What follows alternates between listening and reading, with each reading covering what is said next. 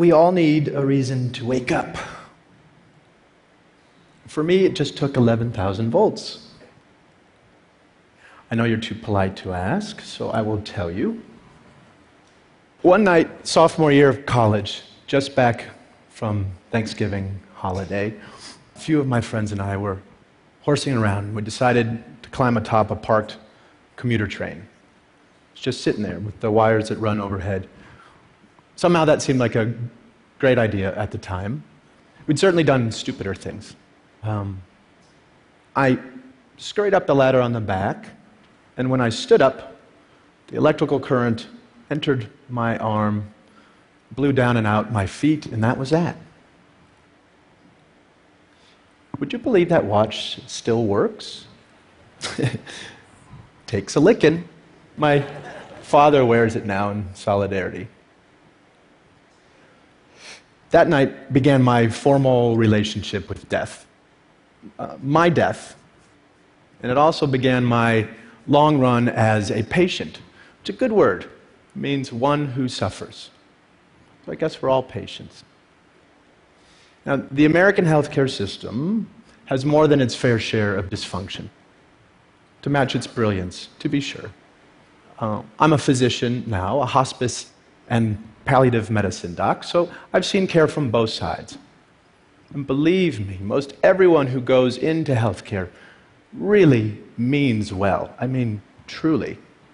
But we who work in it are also unwitting agents for a system that too often does not serve. Why? Well, there's actually a pretty easy answer to that question. And it explains a lot. Because healthcare was designed with diseases, not people, at its center. Which is to say, of course, it was badly designed. And nowhere are the effects of bad design more heartbreaking or the opportunity for good design more compelling than at the end of life, where things are so distilled and concentrated. There's no do overs. My purpose today is to reach out uh, across disciplines and invite design thinking into this big conversation. That is, to bring intention and creativity to the experience of dying.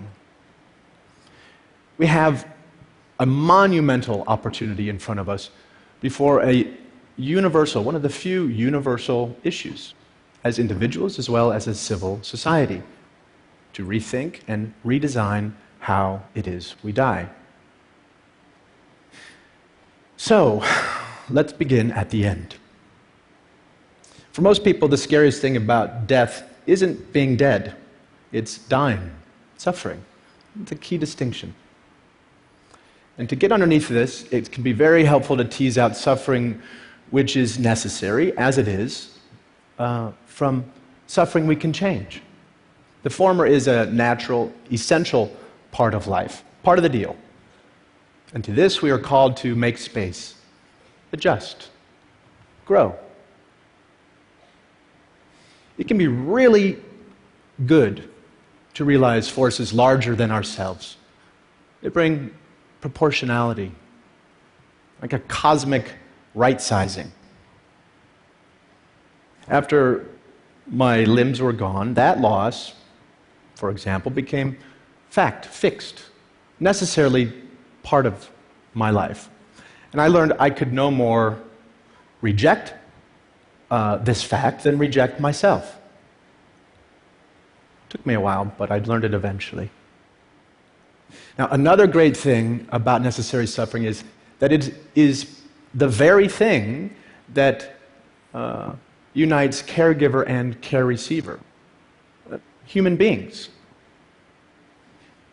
This, we are finally realizing, is where healing happens.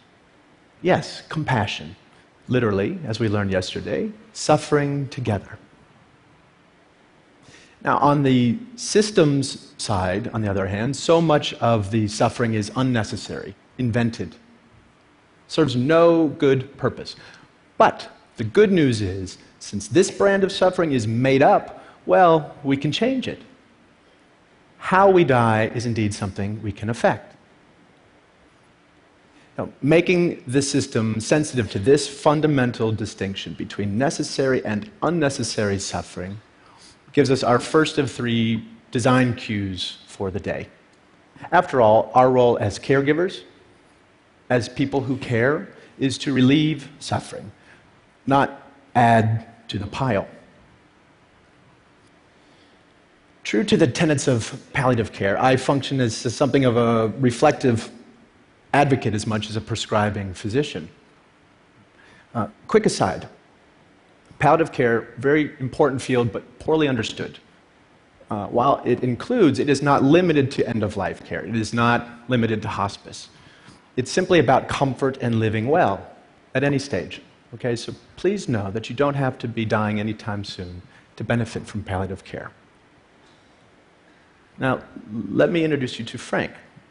Um, he sort of makes this point. I've been seeing Frank now for years. He's living with advancing prostate cancer on top of long-standing HIV. We work on his bone pain and his fatigue, but most of the time we spend thinking out loud together about his life, really about our lives. In this way, Frank grieves. In this way, he keeps up with his losses as they roll in, so that he's ready to take in the next moment. Loss is one thing, but regret quite another.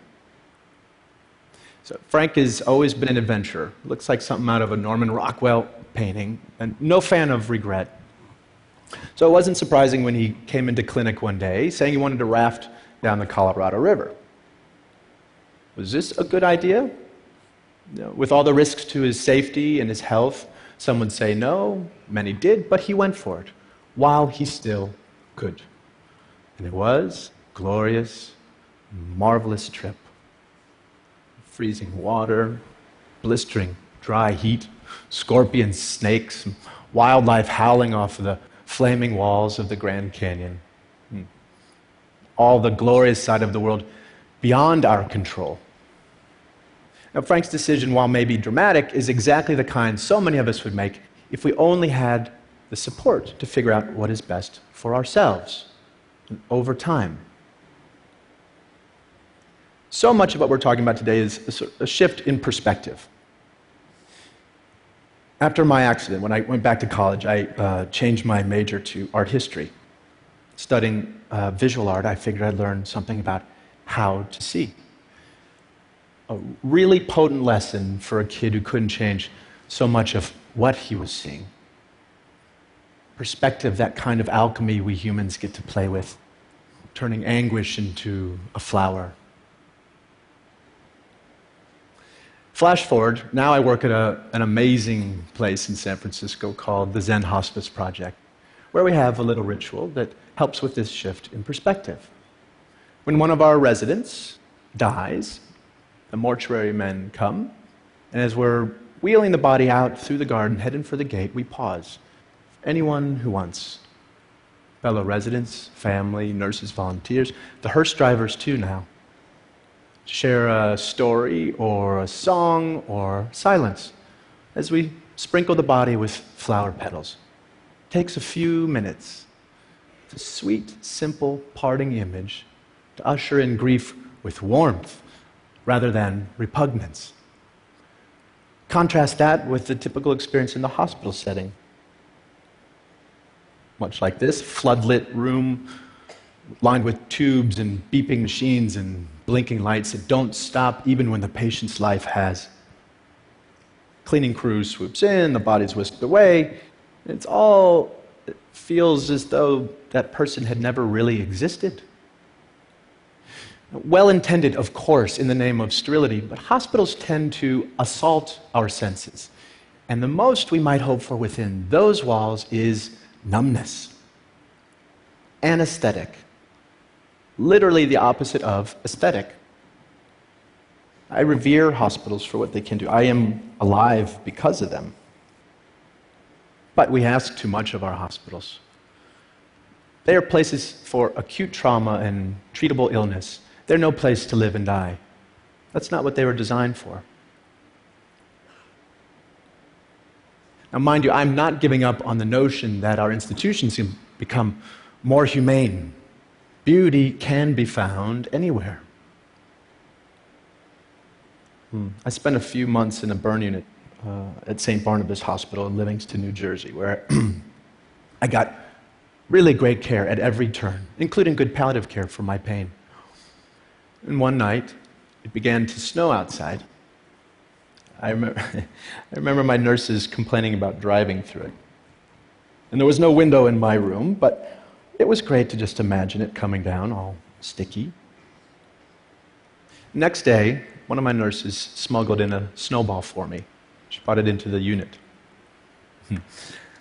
I cannot tell you the rapture I felt holding it in my hand. The coldness dripping onto my burning skin, the miracle of it all, the fascination as I watched it melt and turn into water. In that moment, just being any part of this planet in this universe mattered more to me than whether I lived or died. That little snowball packed all the inspiration I needed to both try to live and be okay if I did not. In a hospital, that's a stolen moment. In my work, over the years, I've known many people who were ready to go, ready to die. And not because they had found some final peace or transcendence, but because they were so repulsed by what their lives had become. In a word, cut off or ugly. There are already record numbers of us living with chronic and terminal illness and into ever older age. And we are nowhere near ready or prepared for this silver tsunami. We need an infrastructure dynamic enough to handle these seismic shifts in our population. Now is a time to create something new, something vital. I know we can because we have to. The alternative is just unacceptable. And the key ingredients are known policy, education and training, systems, bricks and mortar. We have tons of input for designers of all stripes to work with. We know, for example, from research, what's most important to people who are closer to death comfort, feeling unburdened, and unburdening to those they love, existential peace, and a sense of wonderment and spirituality. Over Zen Hospice's nearly 30 years, we've learned much more from our residents in s- subtle detail. Little things aren't so little. Take Jeanette. She finds it harder to breathe one day to the next due to ALS. Well, guess what? She wants to start smoking again. and French cigarettes, if you please. Um, not out of some self destructive bent, but to feel her lungs filled while she has them. Priorities change. Or Kate. She just wants to know her dog Austin is lying at the foot of her bed, his cold muzzle against her dry skin. Instead of more chemotherapy coursing through her veins, she's done that sensuous aesthetic gratification, where in a moment, in an instant, we are rewarded for just being. So much of it comes down to loving our time by way of the senses, by way of the body, the very thing doing the living and the dying. Probably the most poignant room in a Zen Hospice guest house is our kitchen, which is a little strange when you realize that so many of our residents can eat very little, if anything at all, but we realize we are providing sustenance on several levels smell, the symbolic plane. Seriously, with all the heavy duty stuff happening under our roof, one of the most tried and true interventions we know of is to bake cookies. Hmm.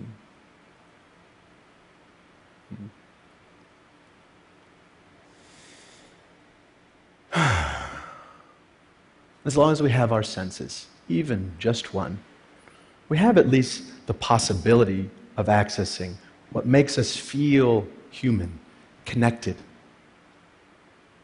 You know, imagine the ripples of this notion for the millions of people living and dying with dementia.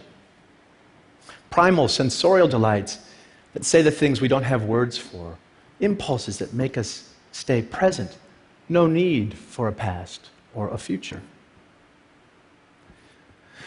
So, if teasing unnecessary suffering out of the system was our first design cue, hmm, then tending to dignity by way of the senses, by way of the body, the aesthetic realm is design cue number two. Now, this gets us quickly to the third and final bit for today. Namely, we need to lift our sights, to set our sights on well being. So that life can become, and health and health care can become about making life more wonderful rather than just less horrible. Beneficence. Here, this gets right at the distinction between a disease centered and a patient or human centered model of care. And here is where caring becomes a creative, generative, even playful act. Play may sound like a funny word here, but it's also one of our highest forms of adaptation. Consider every major compulsory effort it takes to be human. The need for food is birth cuisine. The need for shelters given rise to architecture, the need for cover, fashion, and for being subjected to the clock, well, we invented music. So, since dying is a necessary part of life, what might we create with this fact? By play, I am in no way suggesting that we take a light approach to dying or that we mandate any particular way of dying. There are mountains of sorrow that cannot move, and one way or another, we will all kneel there. Rather, I am asking we make space, physical, psychic room, to allow life to play itself all the way out, so that rather than just getting out of the way, aging and dying can become a process of crescendo through to the end. We can't, we can't solve for death. I know some of you are working on this. Meanwhile, we can, we can design towards it. Now, parts of me died early on, and that's something we can all say one way or another. I got to redesign my life around this fact, and I tell you, it has been a liberation to realize you can always find a shock of beauty or meaning in what life you have left. Like that snowball lasting for a perfect moment, all the while melting away. If we love such moments ferociously, then maybe we can learn to live well, not in spite of death, but because of it. Let death be what takes us, not lack of imagination. Thank you.